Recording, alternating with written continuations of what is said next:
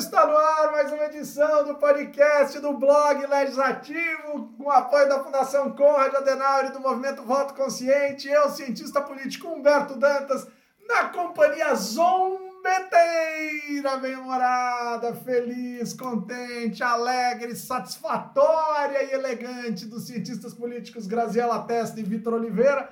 Trazemos até vocês o maravilhoso mundo mundo dos parlamentos com a percepção de que na semana passada eu estava amargo, porque eu comecei com Olá Amigos. E quando na verdade o certo é começar com Olá Amigas. Olá, amigos. Tá bem, Grazi? Tá bem, minha filha? Olá, amigues. Tô bem, Humberto. Foi uma semana um pouquinho triste no mundo da política, que a gente perdeu Cristina Lobo, né, que eu admirava tanto e que tinha um papel bem importante é, na comunicação, mas também tivemos várias novidades e várias. Uh, e, e, o caminho está se formando aí para pensar nas eleições presidenciais do ano que vem, né? Então acho que tem bastante coisa para falar. Tem razão. A gente. Por sinal, o segundo programa seguido que a gente começa com notícias eh, relacionadas a pêsames tal.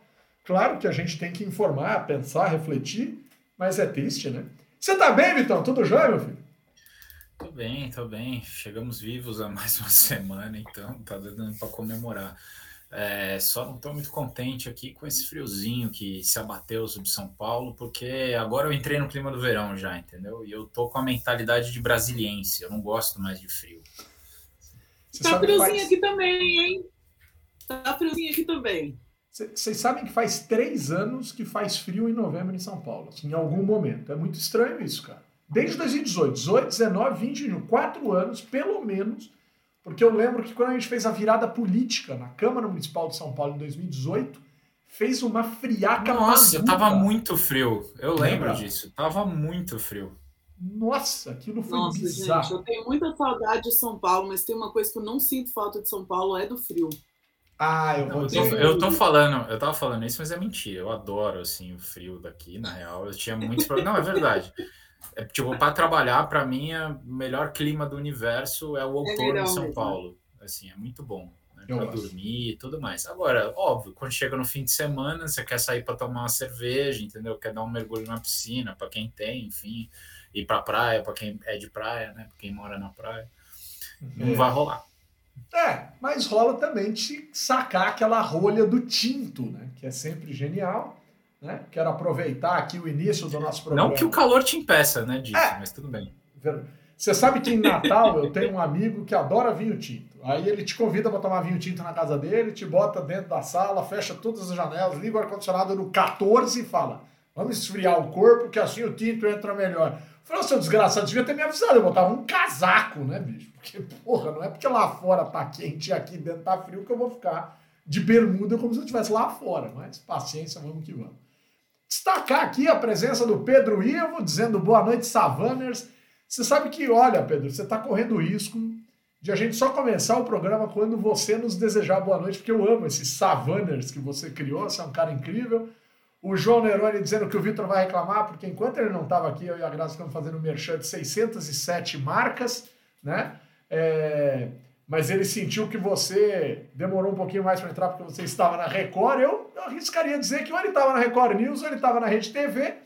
E a Sueli Testa lembrando que formamos novamente maioria para o Luz que me ilumina o caminho que me ajuda a seguir. Inclusive, a propósito, eu fui convidado para ir na Rede TV essa semana mesmo, mas num programa é, de pessoa, com pessoas lamentáveis, participantes lamentáveis, e eu disse que com um negacionista de, de vacina eu não, eu não converso. E, fiquei até com dó, assim, porque a produtora é gente fina e tal, uma pessoa bacana, mas não dá, não dá. Você sabe que essa semana me chamaram, como de costume, já me chamaram várias vezes para dar uma entrevista na Jovem Pan, para aquele jornalismo mais ortodoxo, né? não para aquelas idiotices absurdas que se fala sobre política, mas dessa vez chega de separar, cara, assim, na boa.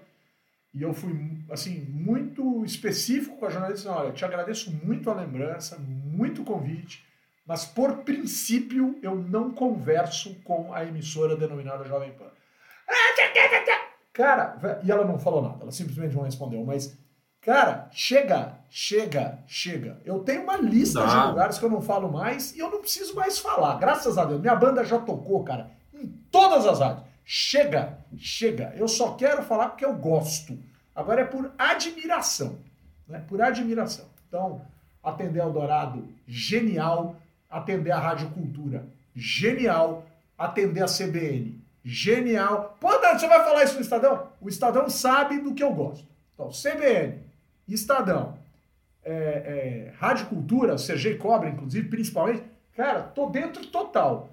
Uma outra coisa que eu não conheço, é legal, tal, puta, falo numa boa. E, cara, eu não vou fazer falta pra ninguém, Vitão. Ninguém vai sentir minha falta, porque o que não falta é gente querendo falar em todos os lugares, cara. Em todos os lugares. Então, na Jovem Clã, como diz o Pedro Ivo aqui no nosso chat, eu tô fora. Eu tô. Eu não falo. É, não, tá, tá complicado mesmo, não dá, né? Assim, eu fico com dó, na verdade, das pessoas que não tem nada a ver com isso, porque no fim das contas o recorte editorial é decidido por alguns, seguido por muitos outros, mas no fim das contas né? Pouca, pouca gente tem ingerência sobre esse processo, né? Mas é, mas é isso, não dá, não dá. O cara que fica falando que, para mim, assim, cara fica falando é muito além de, de ser de direita, de esquerda, de defender o Bolsonaro até ou não, mas um cara que, sabe, não, não dá para participar de um programa em que a pessoa defende ou critica de alguma forma a vacinação, sabe? Assim, não dá, pois é, pois é. O que eu tenho vontade de dizer para os caras, assim, no limite do ah, por que, que você não participa? Tá, assim, porque eu sou comunista, apesar de eu ser de centro-direita. Mas dá vontade de falar assim, cara, porque eu sou comunista. Pronto, resolve, entendeu? Como isso para mim não é defeito, é só característica, não é qualidade, nem é defeito, é característica. O cara é de esquerda, ponto. Mas para eles é quase que o fim do mundo, então pronto. Agora, fizeram escolhas. Vocês fizeram escolha de vocês, fiquem no mundo de vocês. O meu mundo não é esse eu não vivo nesta bolha. Nesta bolha eu não vivo em outras. Né? Eu tenho certeza que eu vivo em alguma bolha, mas eu vivo numa bolha que eu gosto e me orgulho de viver. Agora, Vitão, deixa eu te falar um negócio, cara. Eu quero começar aqui a te provocar no seguinte sentido. Tem tem uma CPI aberta na Assembleia Legislativa do Estado do Rio Grande do Norte sobre aspectos ligados ao Covid. Né? Isso virou uma febre. Né? Vários legislativos saíram abrindo né, CPIs por aí, né? E uma, um dos, uma das casas parlamentares que abriram CPIs associadas ao universo da Covid é a Assembleia Legislativa do Estado do Rio Grande do Norte. E tem lá uma história de contratação de uma empresa que não entregou, acho que uns respiradores, alguma coisa dessa natureza, e que ao mesmo tempo fez uma doação para uma prefeitura no interior de São Paulo, e os caras tiveram a brilhante ideia, lá na CPI do Rio Grande do Norte, de convocar o prefeito. E a gente está falando especificamente de Araraquara, que tem um prefeito, que inclusive foi ministro do governo Dilma, que é o Edinho. O Edinho foi convocado, convidado a participar lá, a dar esclarecimentos para a CPI do Estado do Rio Grande do Norte. E ele não respondeu. Falou, não quero papo. Não quero papo com esses caras. E os caras começaram a botar pilha na Assembleia do Rio Grande do Norte, dizendo: vamos meter uma condução coercitiva num prefeito com mandato eleito em exercício de mandato em outro estado. E o Edinho ganhou na justiça o direito de não comparecer. Ele foi à justiça e falou: que, que palhaçada é essa? Nem a, nem a Câmara Municipal da minha cidade tem direito de me enfiar numa CPI, porque não tem. O executivo não pode ser chamado desse jeito para dentro da CPI, que dirá CPI de um outro. É, tá, é, aí tem uma, tem uma interpretação tem, aí também, tem, tem uma, um, debate, né, sobre se pode ou se não pode, eventualmente. Mas eu concordo que talvez não possa. Perfeito. É, mas, é, mas é bizarríssima essa história, né? É, então, e aí conclui essa história o quê? Que eles estão tentando fazer com que o Edinho responda às perguntas. Então, o, o deputado estadual Kelps Lima está querendo fazer com que né, o Edinho, o Edinho responda é, as perguntas à distância. Cara, e se nem à distância ele quiser responder, cara? Então, cara, tá percebendo que a coisa tá ficando é, estressada assim? Agora, a Assembleia Legislativa do Estado A, e cara, esquece se é Rio Grande do Norte, se é São Paulo, não importa. A Assembleia Legislativa do Estado A pode intimar o prefeito do município X do estado C Não, imagina, é, é a coisa mais estapafúrdia do ponto de vista da, da separação territorial do, do poder político, que é o tá no o princípio do federalismo, é você exatamente né, trazer. Claro, isso é a desculpa filosófica política para algo que era muito mais prosaico, que era manter a escravidão nos Estados Unidos. Mas, assim, quando a gente pensa na, na divisão territorial como uma forma de conter o poder, né? Você separa as jurisdições, né? Assim, não é que é uma coisa, ah, não, mas o estado está acima do município. É, vírgula, no, é, naquele estado lá ele está acima dos municípios para algumas questões e não para todas. Né? Então, mesmo num federalismo bastante concentrado, que é o que a gente tem no Brasil, né? assim, tem um debate bem grande aí a respeito né, do que deveria ser o federalismo, mas independentemente disso, a gente tem uma concentração de poderes muito grande no, no, na União. Né? Mas se tem algo que ainda, bem ou mal, funciona do ponto de vista da estrutura federativa brasileira, é o respeito a princípios e ordenamentos jurídicos distintos. Né? Tem estado que tem que o, que o governador pode baixar a medida provisória, outros não. É, tem, tem estado em que tem município que a lei orgânica do município confere determinados poderes ao prefeito que em outras cidades não, e assim é, e essa é a ideia mesmo. E, e acho que isso é, é, é, bacana porque a gente também tem diferenças do ponto de vista de políticas públicas e tal. É, é tem ganhos e perdas nesse processo, mas eu ainda acho que é, um, um, país do tamanho do Brasil, a gente achar que um, um cara que tem um pouco de poder, seja no Rio Grande do Norte ou aqui em São Paulo, vai ter ingerência na vida de outro município? É, por favor, não, né? Assim, vamos Vamos separar as coisas, no caso, o território. Muito bom. Muito bom, muito bom. Quase que eu caio, quase não, eu caí, mas eu me recuperei rápido. ninguém viu. Na, Se você não fala, ninguém ia saber, Humbertão. Ninguém ia saber. Na armadilha do tá no mudo. O, o, o Grazi, primeira coisa que a gente tem que dizer: Buenas noches, Pacheco! Buenas noches, André Buna, muito bem. André destacando que a Grazi hoje veio fantasiada de Velma falta o óculos. Hoje ela tirou o óculos e botou a blusa. Amanhã ela troca a blusa e põe o óculos, para não sofrer esse tipo de bullying. Eu não vou admitir esse bullying. Não vou admitir esse bullying. Minuto eu sou a Velma, eu quero saber quem é o Scooby-Doo e quem é o Scooby-Loo de vocês dois aí. Minha filha, eu não sendo salsicha, qualquer coisa. Tá é, eu, eu ia dizer que tava meio claro, assim, algumas coisas. É só a gente não ficar perguntando onde tá o salsicha que o resto tá valendo. Por falar em aspecto. Ô, Grazi, você que me deu a deixa. Ô, Grazi, por falar em questões de ordem estética, antes de eu te fazer a pergunta técnica do nosso programa aqui, não sei se você percebeu de umas duas semanas para cá, três talvez, talvez até mais tempo, tal, mas o Vitão, cara, ele, ele aguçou o número da máquina que ele passa para fazer a barba. Não sei se você percebeu, o Vitão ele reduziu a dimensão da penugem facial. Você percebeu não? A barba dele tá, era um pouco mais cheia, agora ele está usando um pouco mais estreita. Agora que você está falando, eu, eu não tinha percebido, não. Eu estava percebendo que ele estava mais jovial, talvez seja isso. Ou, ou ele fez, é, sei lá, peeling, aquelas coisas, sabe? Nem do que eu tô falando aqui.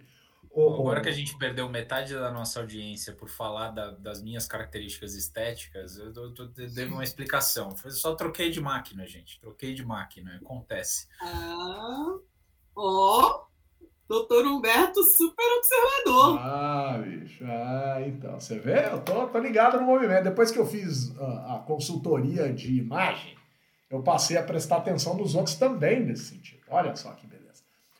Ô, ô Grazi, deixa eu falar um negócio para você, Grazi.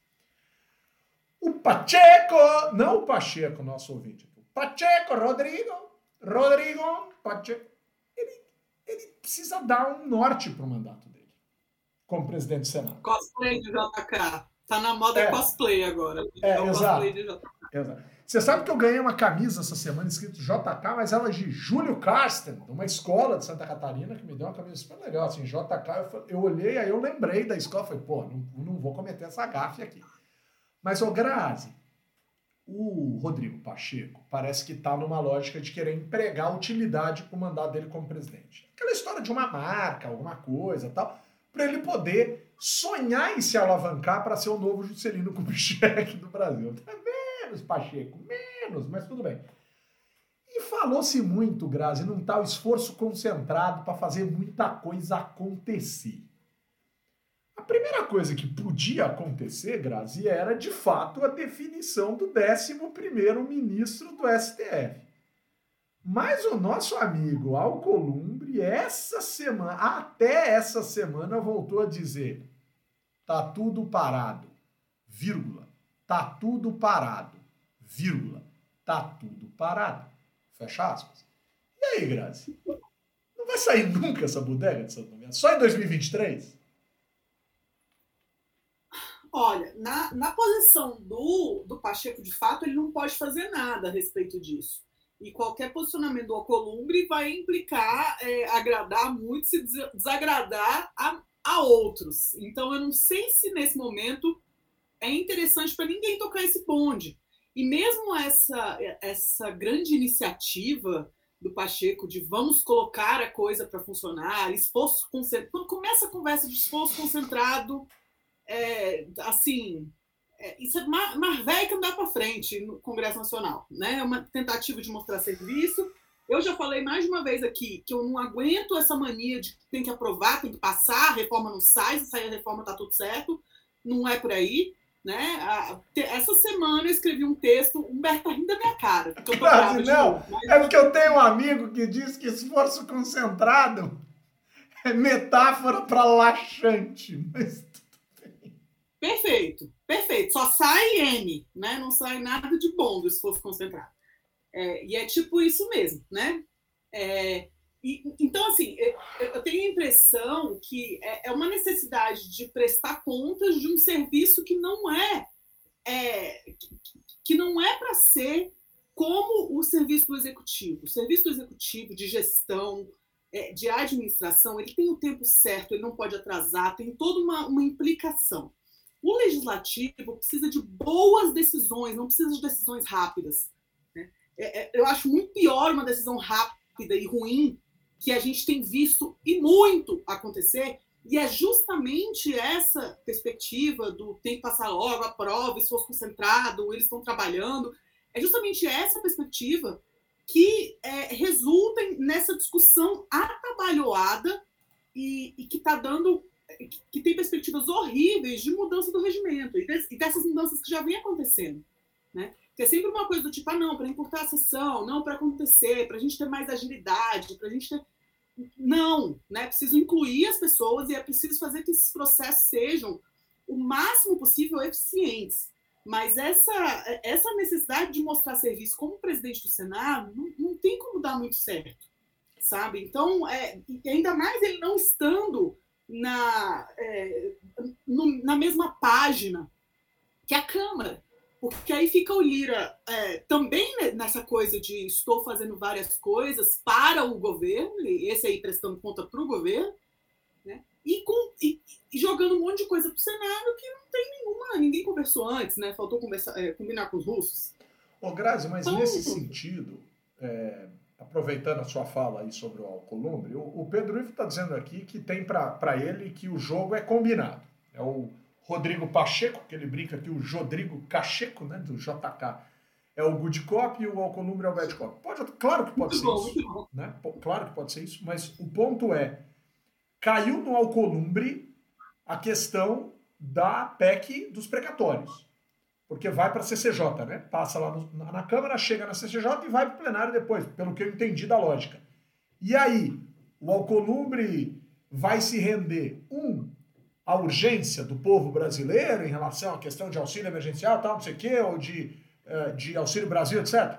Ponto número um. Ponto número dois, vai se render aos interesses corporativistas da classe parlamentar que quer a liberação desses 90 bi precatórios na forma de execução de política pública para ficar com um pedaço para executar nas suas bases, e aí vai sofrer pressão de todo lado, inclusive dos próprios interesses?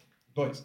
Três, vai segurar numa lógica de negociação política outras associadas inclusive a essa própria indicação do André Mendonça. A gente fica se perguntando né? Eu tenho para mim que, olha, se eu tive, se fosse o programa da semana passada, eu vou dizer para vocês que o Bolsonaro e o Alcolumbre foram ao mesmo lugar e alguém fez e o outro deixou de fazer. Não é porque os haja mágoa.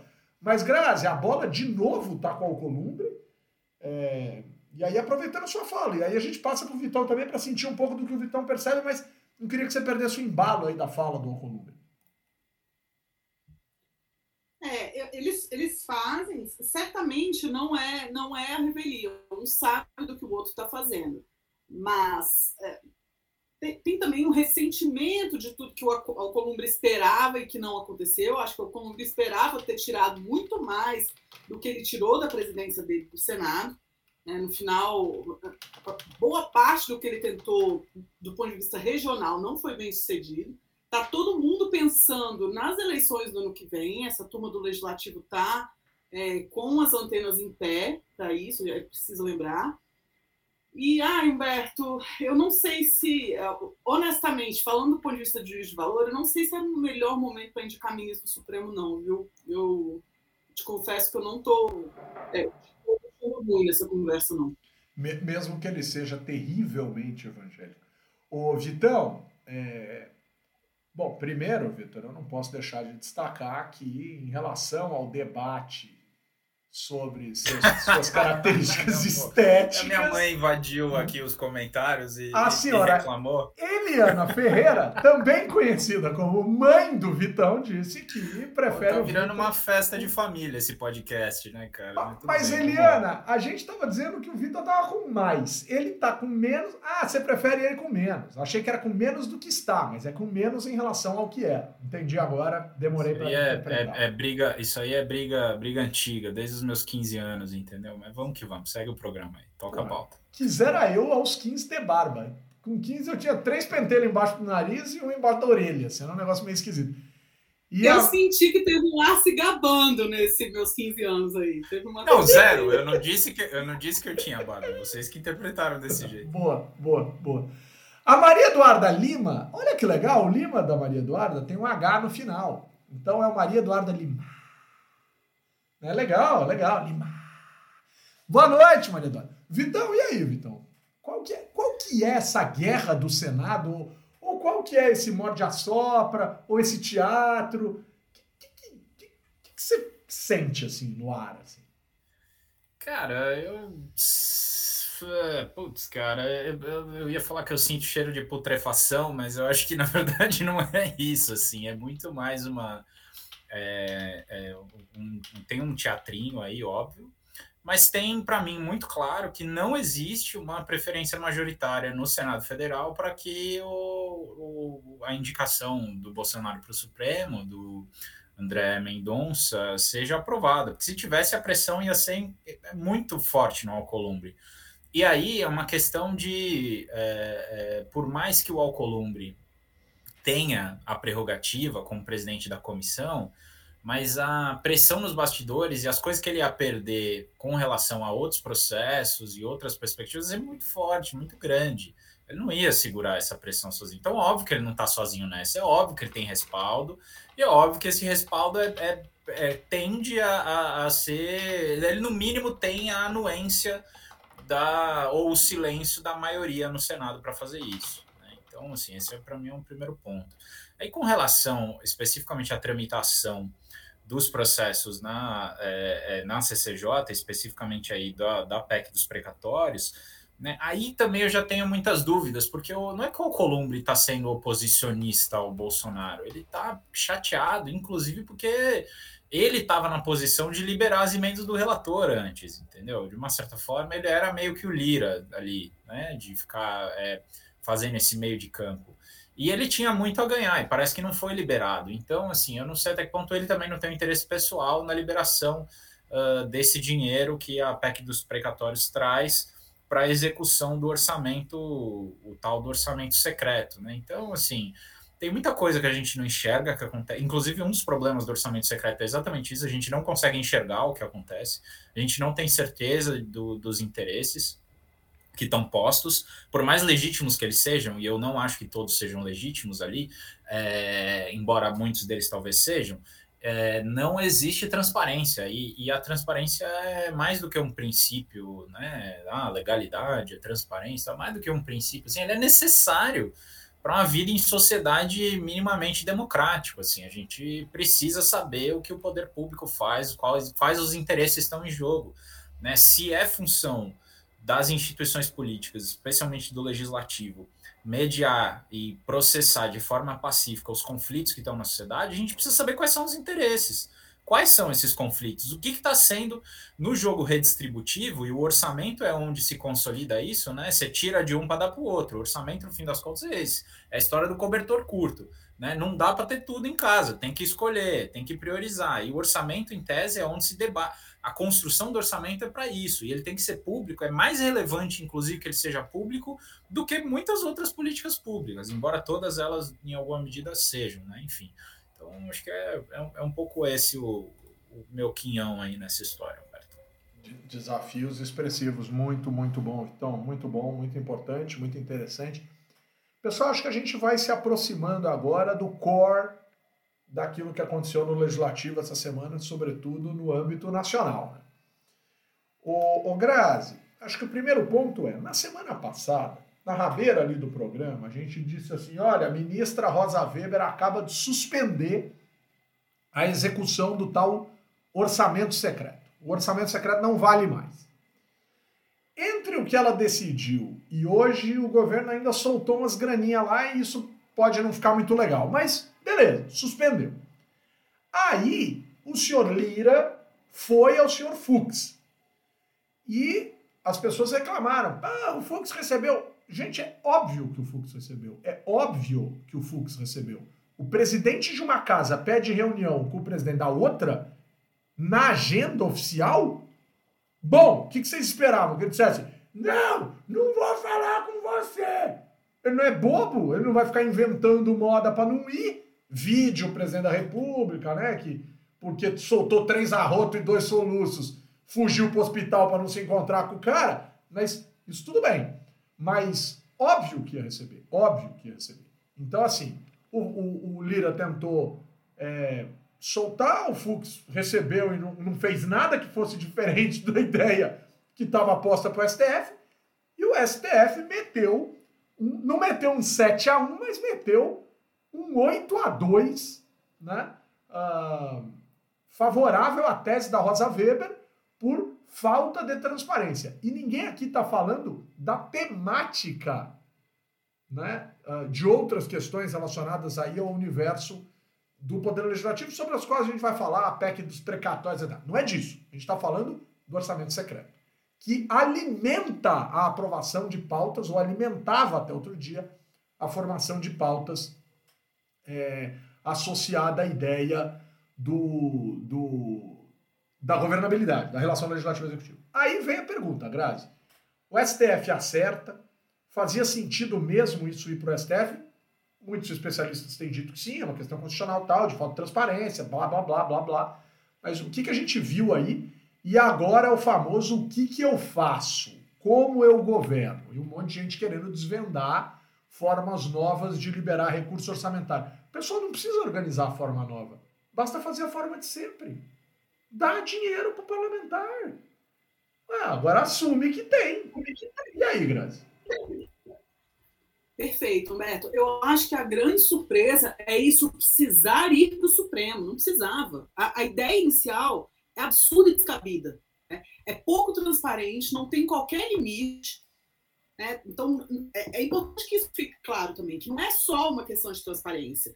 Nas emendas é, que, que, são é, protocolares, que já existiam antes, você tem um limite por parlamentar, por bancada e por comissão. Você tem tipo de emenda determinada, e esse tipo de emenda determinada é, precisa ser limitada, para você evitar de um parlamentar ganhar uma quantidade absurda de recurso para o reduto dele isso ficar desproporcional para o resto do Brasil. Né? Senão fica um jogo de empurra. Então, realmente é, essa falta de limite é muito absurda. Os resultados que a gente tem iniciais do que já se já se pescou das que já foram executadas e liquidadas é uma grande discrepância. Então, isso é um problema porque não atende à população, atende aos interesses. Né? Então, o ideal é que cada vez mais essas emendas, e era o que vinha caminhando a evolução da norma para as emendas é, tradicionais, né? agora a gente tem que arrumar um nome novo para as emendas, emendas mesmo, que não são as secretas, as emendas expostas, transparentes. É, é, é, o caminho que vinha se tomando é você ter dar cada vez mais relevância a emendas que fossem coletivas. Né? Então, emendas de bancada regional e emendas de comissão, porque na comissão já existe um debate e a comissão conclui, olha, sei lá, comissão de educação, né? O, o estado tal tem muito mais dificuldade, está muito mais mal sucedido na prova, precisa de muito mais apoio, vamos colocar nosso esforço nesse estado, né? Ou assim também a comissão de saúde, sei lá, ah, por aí, por aí vai. Então, do que aquela, aquela coisa mais mesquinha, individual, de quero construir um meio-fio na rua principal da minha cidade no ano antes das eleições, né? que é o que a gente tenta evitar. De todo modo, não é o caso de criminalizar as emendas, é de entender que há um absurdo no presidente transferir diretamente ao bel prazer dele, via relator, sem nenhuma transparência pública, uma verba que é pública. Né? Então, é, isso não e outro incômodo que teve essa semana também, Humberto, que foi é, que, que, gerou até uma, um, um, certo desconforto, é que houve liquidação de emenda é, depois da decisão da Rosa Weber. É, já, é, so, é sobre isso, é sobre isso. Diga sobre, é sobre isso que eu estava falando, exatamente, Graça. E isso, isso é muito problemático, né? Por mais que haja uma. É, que ela já fossem, já, já tivesse, era um dinheiro comprometido, uma vez que é decidido, tudo tinha que ter sido parado, né? Então a ideia de uma do tesouro transferir esse dinheiro, esse dinheiro ser liquidado, para mim é muito surreal, assim. Não consigo pensar o que, que, o que vai ser da gente se essa barreira for superada, né? Inclusive cumprimentar a Marta Solomon que, que, que publicou no, na Piauí Online essa semana a matéria falando sobre isso, sobre essa, essa liquidação de emendas pós é, decisão. É. Ah, e, super, super delicado. E, e, e, o medo de ter entregue o que o governo precisava e ficar sem o seu, né? Isso. E, e o medo do o governo... Sabe, sabe o que me deixou eh, preocupada? É que depois da decisão da ministra e de já ter maioria no, no, uh, dos ministros na, na deliberação sobre a decisão dela, é, teve o segundo turno de votação da, da, uh, da PEC das. Ai, gente, como é o nome? Da, dos precatórios? Do dos precatórios. O segundo turno foi depois e ainda assim teve muito apoio dos parlamentares para o governo. Então, quer dizer, esses parlamentares estão apostando que essa decisão não vai pegar. Eles estão apostando que vai ser executada as emendas dele. Então, isso me preocupa. Eu não sei de onde vem essa aposta. Né? Mas então, quem comprou?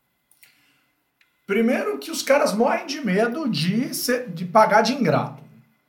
Vamos lembrar daquele samba do Bezerra da Silva, né? Vovó nunca pediu nada, foi você quem prometeu dar uma bata vovó e até hoje não deu.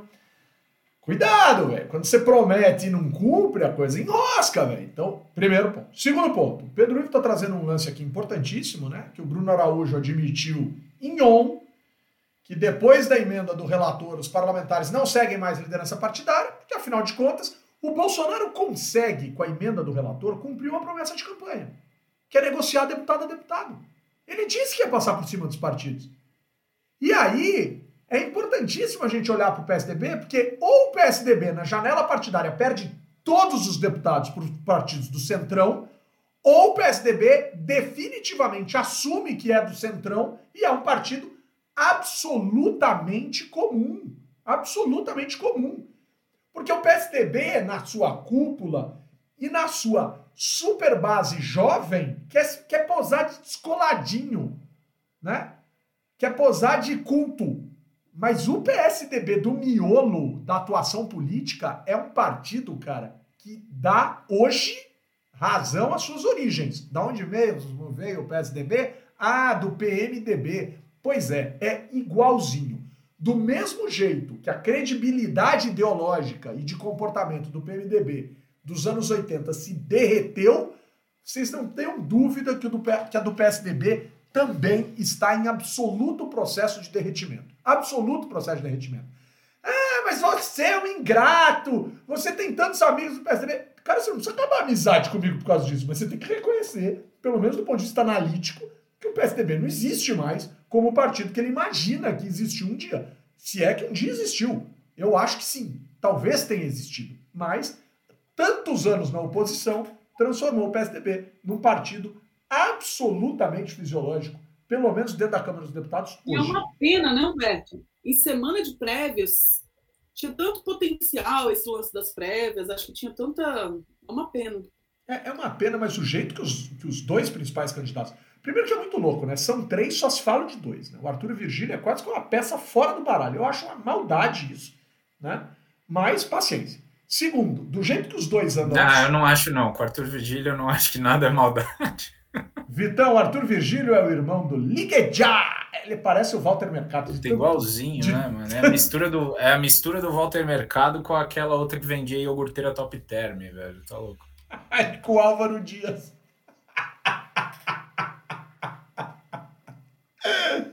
Sensacional, sensacional. É muito bom isso.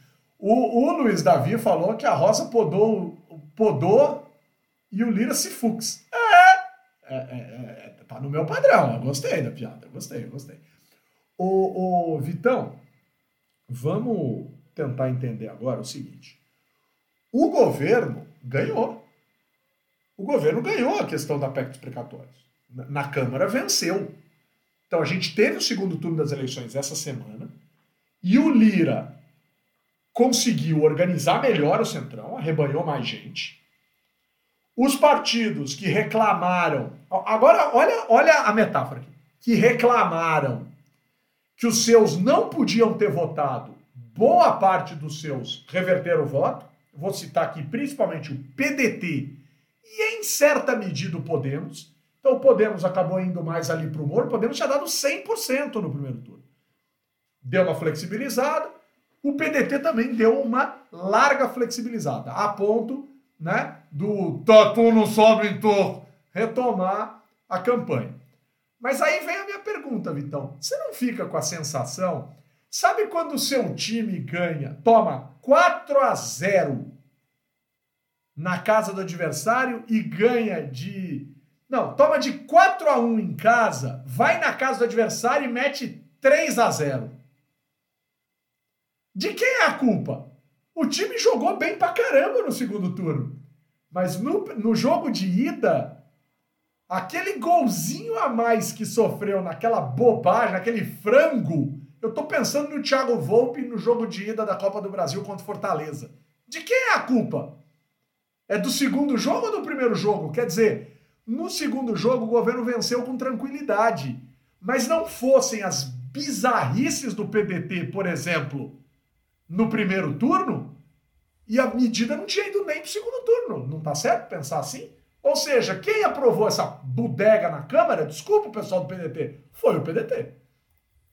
Não, não dá para dizer que foi o PDT, porque teve voto de todo mundo ali, ah, né? Cê, só para é provocar, tá botando, né? Só para botar é, Você tá botando a culpa porque você não gosta do Ciro Gomes. Tudo bem, não tem problema. Tá, não gosta dele mesmo.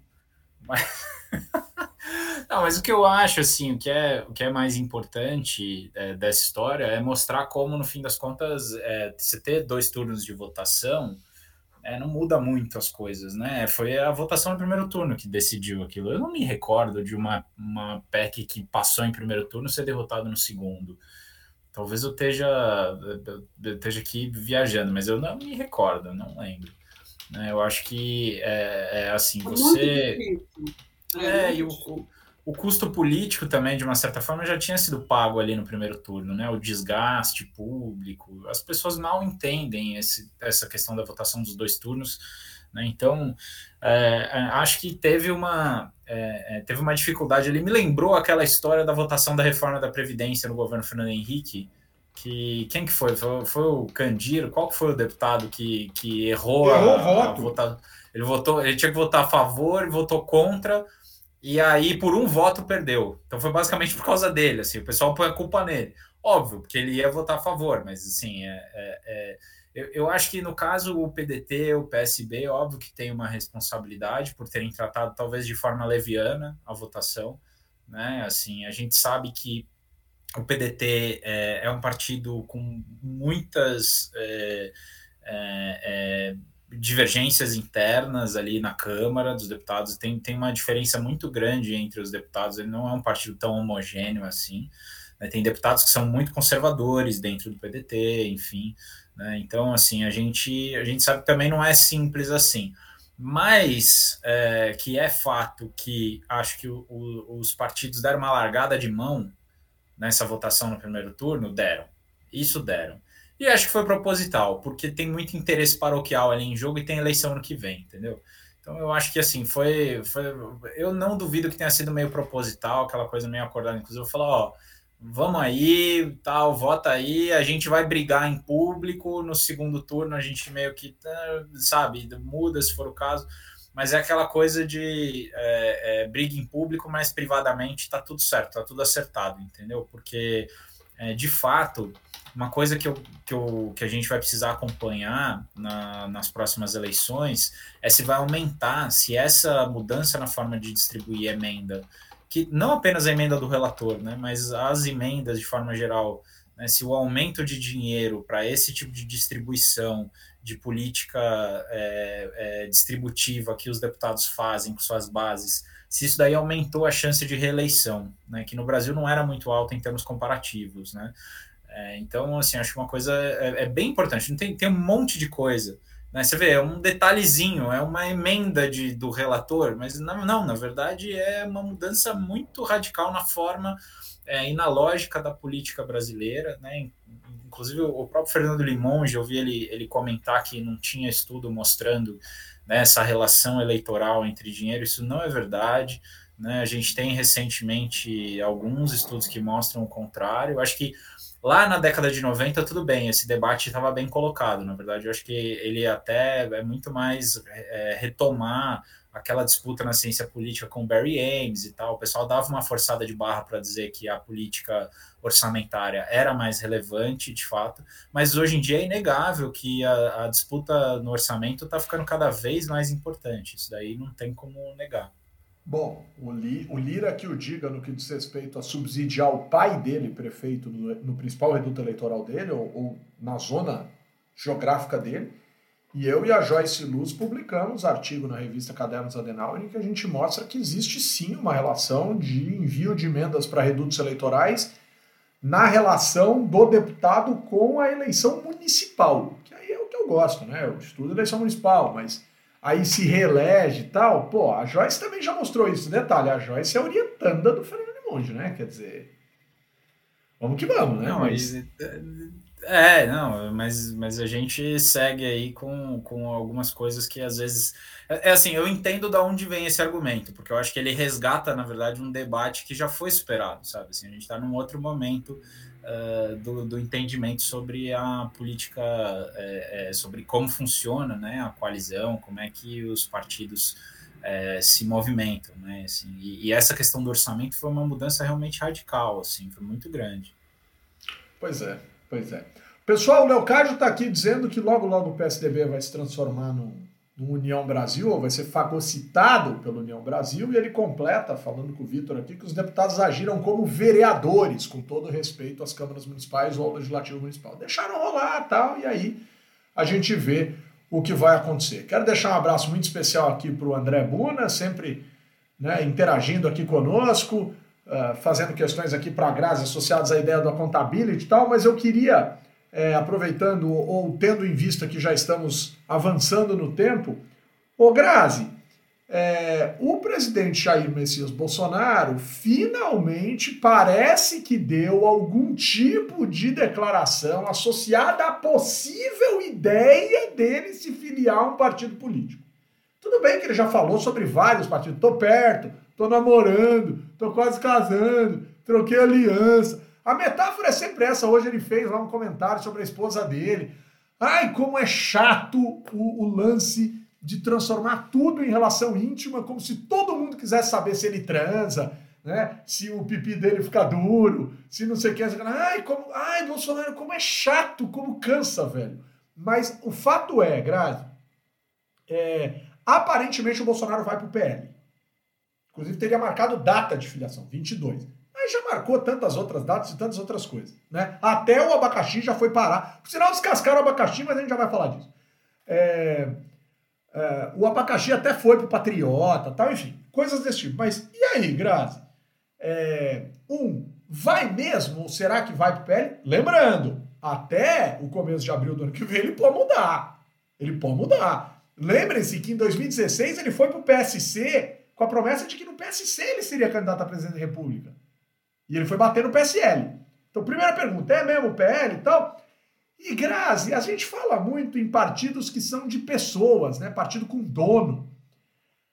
É, o Bolsonaro praticamente anunciou que vai para o PL e depois disso o PRTB mandou um convite para o Bolsonaro. Ô Grazi, é, a família Fidelix é dona do PRTB ou a família Barrichello, Grazi? Humberto, eu acho que é, eles estão na mesma que você, né? Na, na, pior das hipóteses, a gente fica como está. Ele pode mudar a hora que ele quiser de novo, então tá tudo certo. Não acho que está certo. É, tá marcado para o dia 22, mas tudo pode acontecer até lá, ou nada pode acontecer também, e tudo mudar, enfim. Né? Se, se uma coisa já ficou clara é que não é, é uma das prioridades, como eu já falei aqui mais do que uma vez, ele é sempre, ele tem mais valor quando ele é a donzela cobiçada, né? A donzela, quando casa, perde seu valor. Então, não, é, Bolsonaro não tem interesse em, em criar essa, essa ligação forte com o partido, por mais que ele se, se, se filie. Agora, uma coisa que a gente precisa, que, que eu fiquei pensando, e que eu até falava com o Emanuel hoje mais cedo, é que por mais que a, que a política nacional tenha sido caracterizada por é, partidos é, pouco ideológicos e muito governistas construindo governabilidade, é, foram sempre os partidos que tinham uma posição ideológica clara, ainda que não necessariamente polarizada ou extrema, mas uma posição ideológica clara, que é, ganharam eleições é, para o cargo de chefe do executivo. Quer dizer, a gente nunca teve um membro do Centrão como presidente da República, em outras palavras. Né? Então, e, e eu acho isso muito sintomático e muito emblemático. Eu acho difícil que alguém consiga é, buscar uma, é, construir uma campanha e, e, falar ao que veio é, com base nesse tipo de, de comportamento clientelista e de é, eu, eu, tenho a posição de quem me apoiar e a gente topa.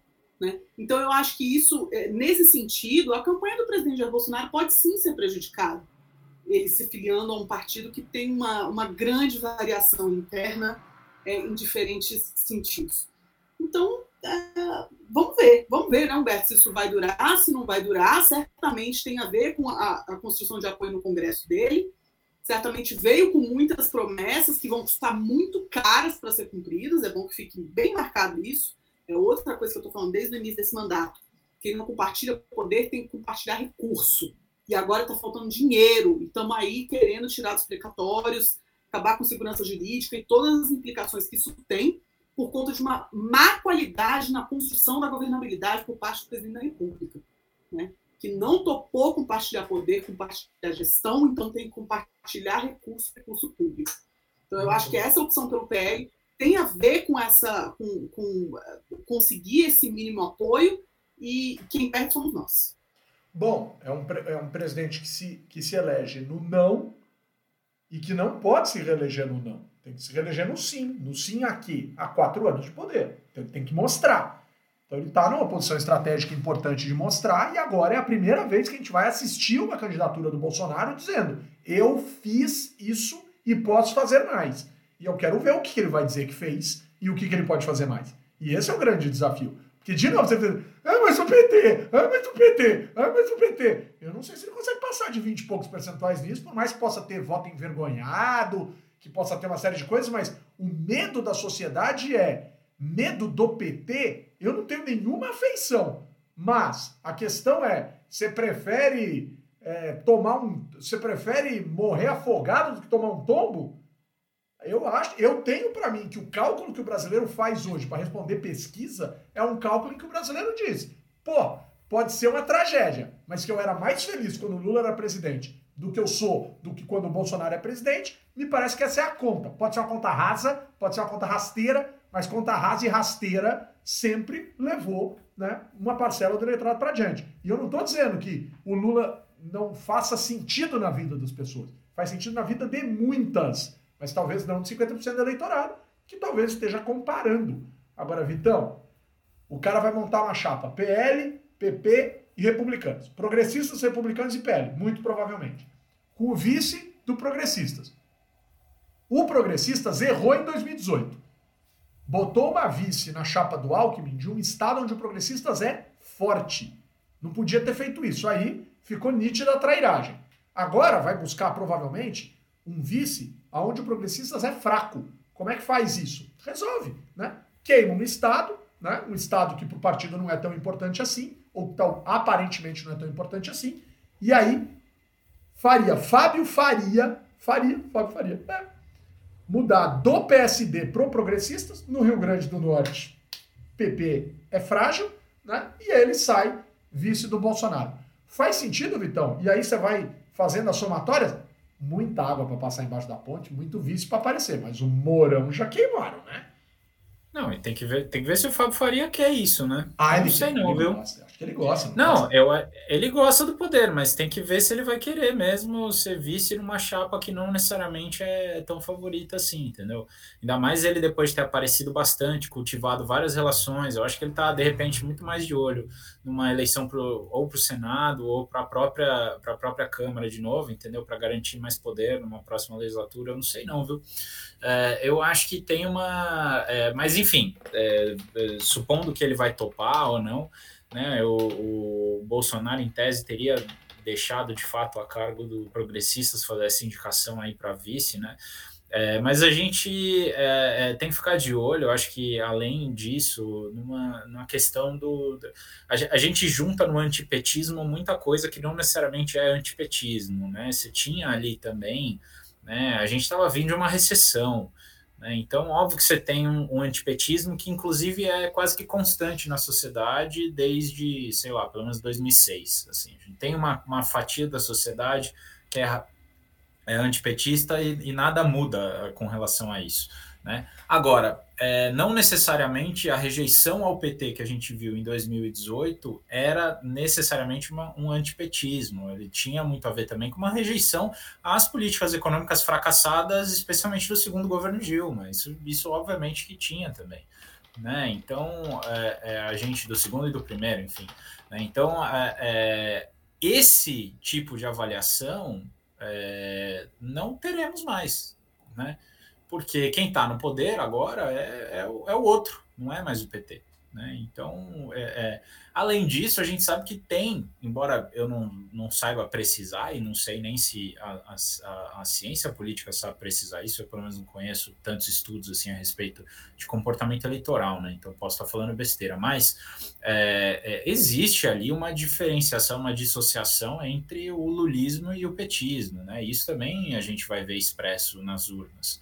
Né? Óbvio que era uma coisa muito parecida, mas desde que o Lula saiu de cena, né, em 2010, assim, do holofote principal, é, é, o, o, PT também passou a se expressar por outras maneiras que não necessariamente só o Lula, né? E, e, e, e, o próprio desgaste do Lula na época da Lava Jato também fez alguns setores do PT meio que tentarem se distanciar do Lula, e agora a coisa virou completamente.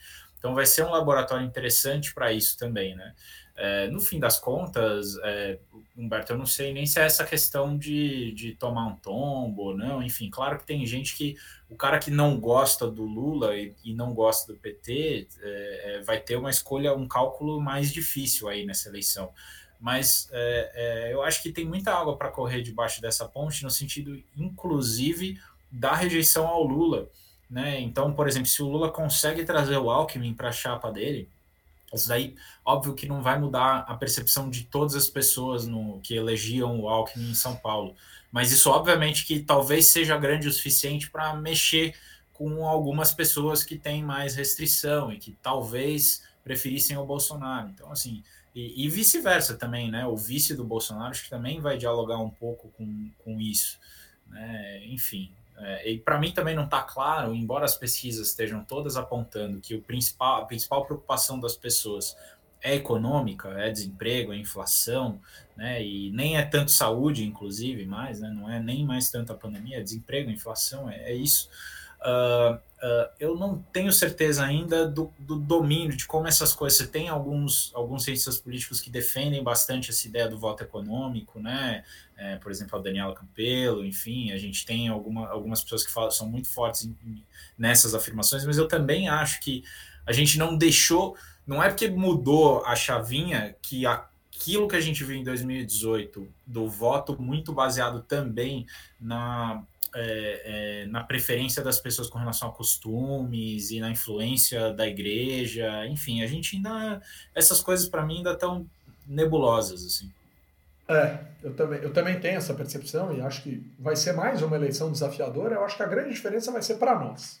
A gente não vai mais acreditar apenas naquilo que os nossos olhos estão vendo. Porque aquilo que a gente olhou em 2018 e não acertou, e olhou e falou: Uau, né? Eu acho que agora a gente vai tomar um pouco mais de cuidado. Assim. As, as, as percepções não estão mais tão óbvias aos olhos de quem está observando o cenário. Pessoal, tem algumas questões assim rápidas aqui. Primeiro, desinfetante de privada volta para as ruas, né? Alexandre de Moraes soltou Daniel Silveira. Então lá vai o nosso Mr. Músculo, por isso, né, o apelido, né, porque é um desinfetante e tal, mas forma respeitosa, né, de um cara que cultua o próprio corpo. Então, o Mr. Músculo volta para as ruas, né, volta para o mandato, mas tem medidas cautelares, então não pode voltar para as redes sociais. Então, o ministro Alexandre Moraes né, é, dando uma de babai, dizendo que pode, que não pode, né, não, pode, não pode dar o celular para o menino. Né? Do jeito que o cara desrespeita tudo e todos, amanhã ele é visto pulando o muro de trás da casa dele para brincar no YouTube, na internet e tal. Então, é, Mr. Músculo na É só fazer um fake. É, exato, exato. Faz um perfil fake, conta para todo mundo, menos pro, pro Lex Luthor. É, no... Ô, Bertão, calma. Flávio Bolsonaro comemorando que se livrou de tudo contra ele. Abacaxi, calma. O que o STJ fez, sabe-se lá por quê e a troco de quê? Foi dizer que parte das provas contra você não foram colhidas da maneira correta. O que as altas cortes né, desse país adoram fazer. Mas daí para dizer que tu é inocente, ninguém falou isso. Então tem todo um processo novo de coletas de provas, mas isso não indica que você é o santo. Até porque o senhor Fabrício Queiroz é réu confesso de rachadinha. Ele te isentou na declaração dele. Mas ele disse que existia rachadinha no seu gabinete. Agora, né, que o STJ tomou essa decisão, aí o senhor Gilmar Mendes resolveu lembrar que tem algo a dizer sobre Flávio Bolsonaro. Ah, guerra de vaidade maldita. Outra coisa importante, o senhor Rodrigo Maia, que saiu da Secretaria de São Paulo para ir votar lá contra o governo federal e voltou, que abriu processo no STF contra uh, o Lira tal. Eu queria saber, depois de toda essa efervescência do Rodrigo Maia, por que, que eu, como paulista, tenho que pagar o salário dele? E eu não estou perguntando isso para ele, eu estou perguntando isso para o governador do estado de São Paulo. Senhor João Dória, explique a função do senhor Rodrigo Maia no seu governo. É para fazer análise nacional de política? É para dizer uh, como o senhor dá. Eh, senhor Dória, o Rodrigo Maia, como secretário em São Paulo, é um habitante do Rio de Janeiro ou de Brasília em atividade. Ele só não está aqui. Ele só não está aqui. Do ponto de vista de função, eu não sei porque São Paulo tem que pagar um secretário que não sabe nem onde fica São Paulo, aparentemente. Ou sabe, mas aí aqui em São Paulo ele não necessariamente frequenta o Palácio dos Bandeirantes. Talvez ele esteja em, sob outros interesses aqui em São Paulo. Né? Se precisar, a gente explica. Se precisar desenhar. Se vier com ameaça, a gente explica também. Bom, é...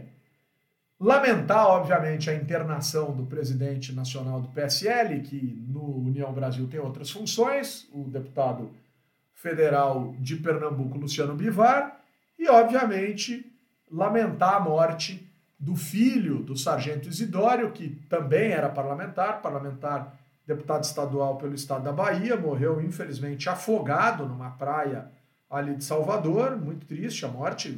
A gente tem lamentado muito aqui os falecimentos dos parlamentares em geral, independentemente de um alinhamento maior ou menor às nossas percepções ideológicas e gostos pessoais, é, a gente fica, obviamente, muito triste. Ô Grazi, impeachment no Chile, Grazi? De novo, porque já tinha se livrado de um em 2019. O senhor Pinheira. Achei que você ia falar do reality show de política do, do Márcio França, mas tudo bem, vamos lá, ah, segue aí. Ah, vai ter. mas, ô, ô, ô, ô, ô, ô, Grazi, por que que no Chile tudo que é árvore, tudo que é coisa de árvore muda o gênero? Por exemplo, El Arbor, a árvore. La Rama, o galho. Pinheira, o pinheiro. Aí eu estou zoando. Mas, Grazi, estão tentando serrar o pinheiro, Grazi?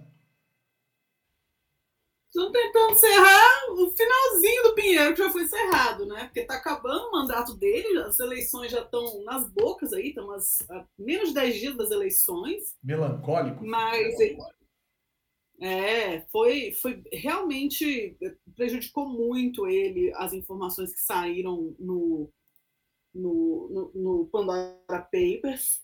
Ele ficou muito é, desmoralizado e surpreendeu muito o processo, né? Primeiro que o processo de impeachment no, no Chile é muito curioso, porque uma vez que é aprovado a, a, a aprovada a abertura na Câmara, o Senado tem cinco dias para se manifestar, né? cinco sessões, então é muito rápido, muito rápido. Quer dizer, essa, essa deliberação deve acontecer dia 16 agora.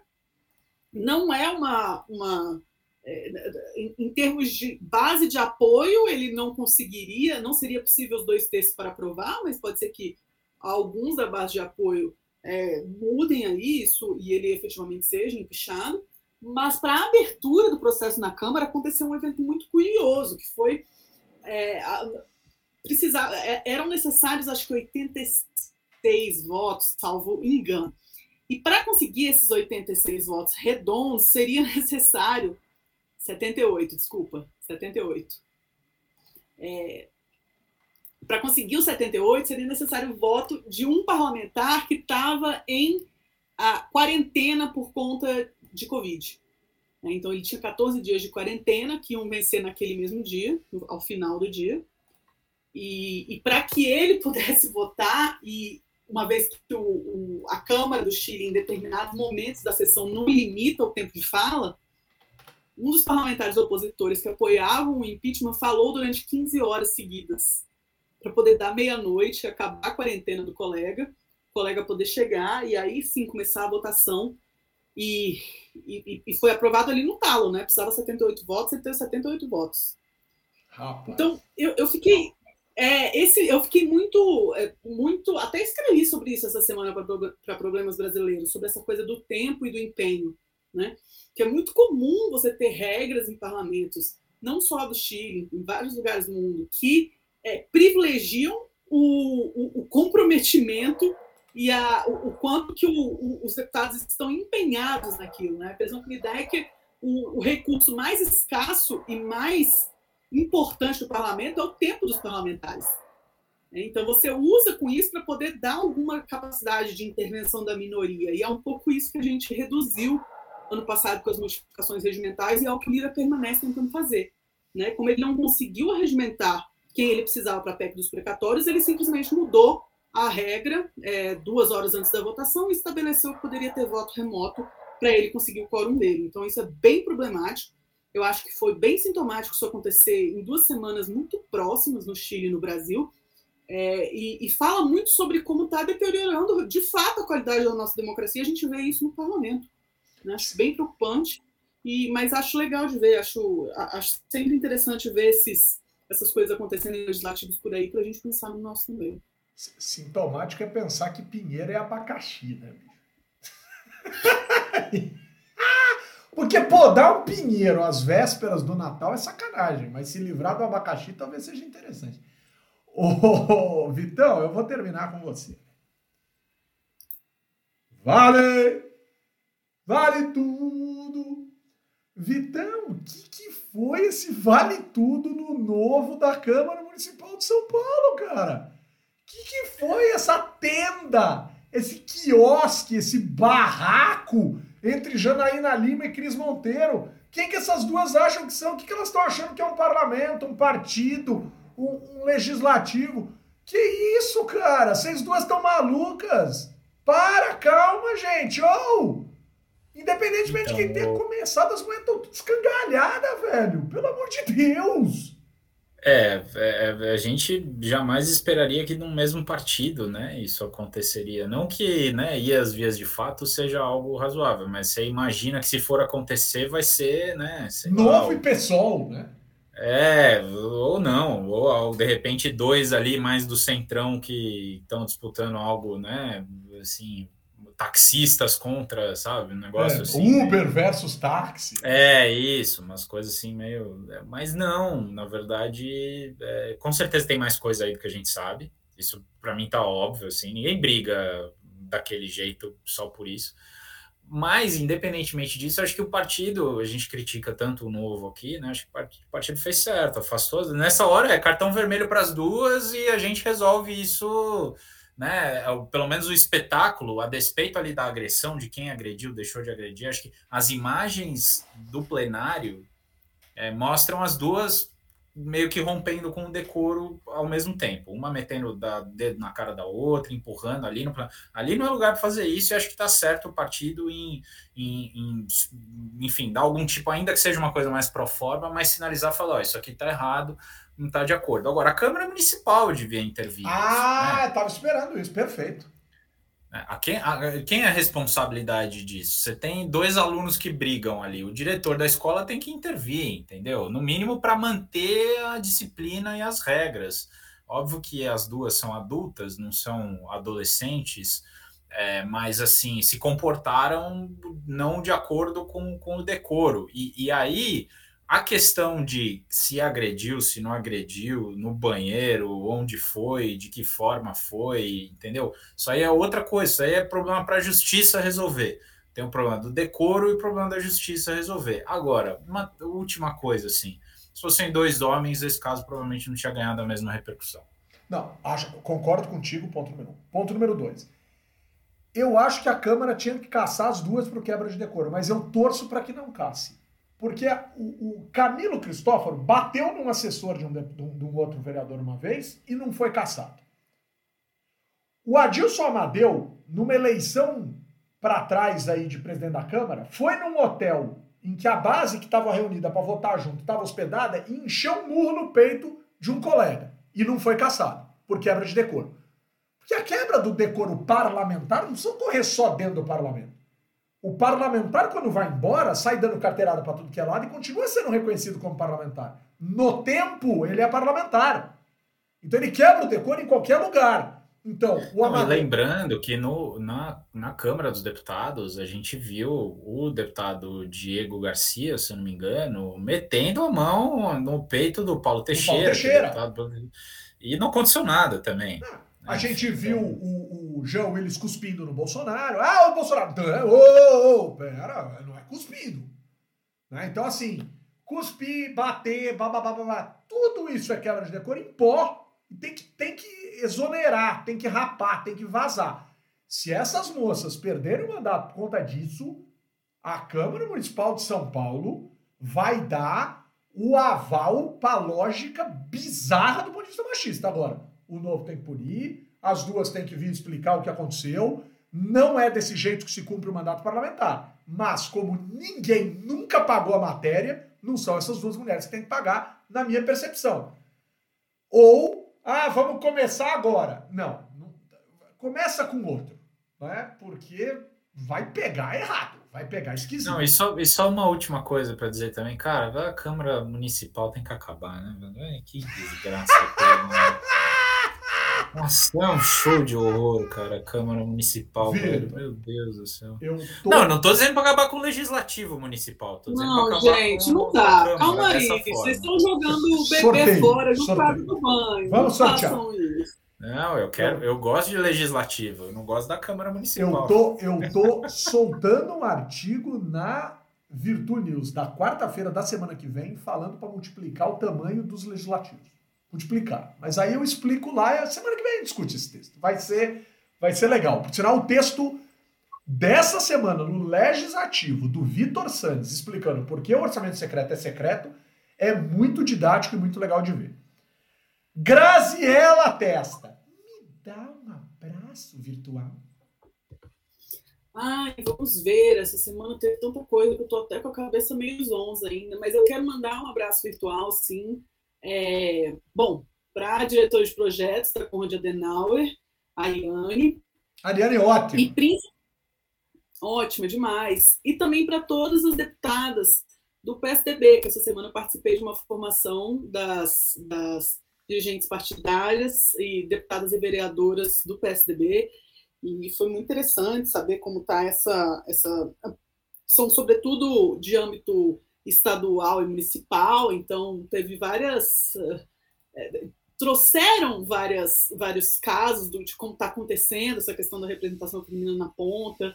Então, assim, foi muito enriquecedor, muito enriquecedor. Então, um grande abraço para todas essas mulheres que estão fazendo esse tipo de organização e estão conseguindo se uh, contra tudo e contra todos, organizar essa, essa representação dentro dos partidos. Né? Cada vez mais eu acho importante que as mulheres tenham a gestão dos próprios recursos nos partidos. Acho que hoje é, é a próxima a próxima barreira que a gente precisa romper aí para representação. Então, fica meu abraço virtual para todas as mulheres representantes e que estão é, quebrando esse teto, às vezes as duras penas, às vezes machucando as mãos é, em todo esse vidro.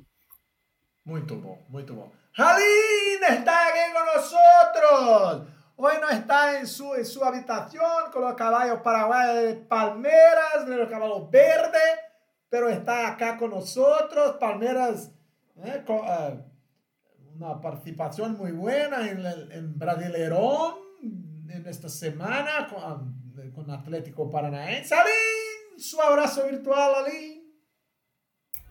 Oi, gente. Meu abraço de hoje é para minha prima, para Cristiane Domingues, porque daqui a pouco ela chega aqui também em casa, então vou já deixar esse abraço para ela. E para vocês três, hoje eu vou deixar um abraço bem apertado para vocês, Humberto, Vitor e Grazi. Vitor aqui por me apoiar, principalmente nos momentos que eu consigo, que eu acabo entrando atrasada. E a Grazi e Humberto, porque eles sabem, porque eu tô deixando esse abraço bem apertado, por todo o apoio e por toda a ajuda que eles me deram em todos os momentos que eu precisei. É isso, gente. O, o, pessoal, vocês viram que a Aline não é da nossa geração que assistiu o show da Xuxa, mas nas últimas três semanas é só emplacando abraço na família. Pro, pro seu Mário, pra dona, pra dona Benevolência, não. Como é que é o nome da sua mãe, Aline? Benedita. Benedita. Benevolência, acertei o começo. Benê. Benê, chama pra de dona, Benê. Pra dona Benê, pro seu Mário. Seu Rock tá bem, Aline? Seu Rock tinha voltado ao hospital e agora tá em casa de novo, tá bem. Olha lá, a gente já sabe o nome de todo mundo. A Cris, o Rocão, Mário, o Benê. Vitão, me dá um abraço virtual. Detalhe que hoje a dona, a dona Eliana entrou aqui. Ó. É, então, vou mandar um beijo pra dona Eliana também. Amo ela. Beijão. Aproveitando aí, né? Já que virou família aqui o negócio. Pagou, tu não apareceu hoje, Vitão. Brigou. Estamos que nem o Bolsonaro, não, gente. Tá, tá indo pro Rio de Janeiro, eu acho. Boa. E aproveitar e mandar um abraço também para minha querida amiga Aline, sabe quem é? minha querida amiga Anitta Gea Martins, que é, é tá fazendo aniversário, né? Fez ontem, na verdade, enfim, grande amiga e mandar um beijão pra ela. Eu vou estender o um abraço também pra Anitta. Olha isso, né? Bem. Lembra? Eu te salvei, né? Sem Aline. Feito a barra, né? Sem. Prepara! Nossa, estava com a Anitta até é alguns hora. minutos atrás. Mas é, é verdade. Aqui um grande abraço pra Anitta. Um abraço pra chefe. Prepara! Esse pequeno. Agora. É... Não, tá bom. É outra Anitta, tudo bem? É outra, é outra Anitta. Quero mandar um abraço muito, muito grande e especial para a dancinha que a Grazi fez aqui no vídeo. Não percam, pessoal, se inscrevam no canal, curtam a página, vá ao nosso YouTube, conheça, nos ah, veja. Isso não aconteceu, isso é só para fazer propaganda. Não aconteceu essa dancinha. Vocês vão ver. É... Quero mandar um abraço muito especial para todos aqueles que estavam no Parlamento Jovem de Santa Catarina. Fui essa semana lá, na segunda-feira, para dar uma palestra para os 40 deputados jovens, 35 na verdade. Mandar um beijo para Leia, para Carla, para toda a diretoria da Escola do Parlamento, para toda a galera da Escola do Parlamento e, obviamente, para os professores que lá estavam com seus alunos, uma galera incrível. Ganhei doce de leite, ganhei goiabinha, ganhei camiseta, ganhei foto, beijo, abraço, né? E várias coisas legais. E um beijo muito grande para o nosso queridíssimo Cláudio André, que eu ia fazer a surpresa para ele participar hoje, mas nesse instante, Cláudio André estava na academia do seu condomínio com um tênis laranja que, olha, lá de Camaçari dava para ver que o Cláudio André estava na academia, tamanho né, o brilho do seu calçado. Com o apoio da Fundação Conrad Adenauer e do Movimento Voto Consciente, eu, cientista político Humberto Dantas, quase responsável por tudo aquilo que digo aqui, coloco ponto final em mais uma edição do podcast do blog Legislativo. Beijo, Aline! Aline! Beijo, pessoal. Até semana que vem. Beijo, Vitão! Valeu, um abraço, um beijo a todas e todos os nossos queridos amigos ouvintes e a vocês. Beijo, Grazi! Beijo, meus queridos. Boa semana e bom fim de ano. Papai Noel tá aí. Papai Noel! Não, ratos, garotos podres agora não, né, velho? Pelo amor de Deus. Essa eu gostei, essa você pode cantar. Papai Noel! Tem a versão, tem a versão publicável, que é o velho Batuta, entendeu? Papai Noel, velho Batuta, maldito capitalista. Prejudica os pobres, beneficia os ricos. Eu quero. Ainda bem que ele lembra da letra. exterminar. Era mais ou menos isso. Beijo!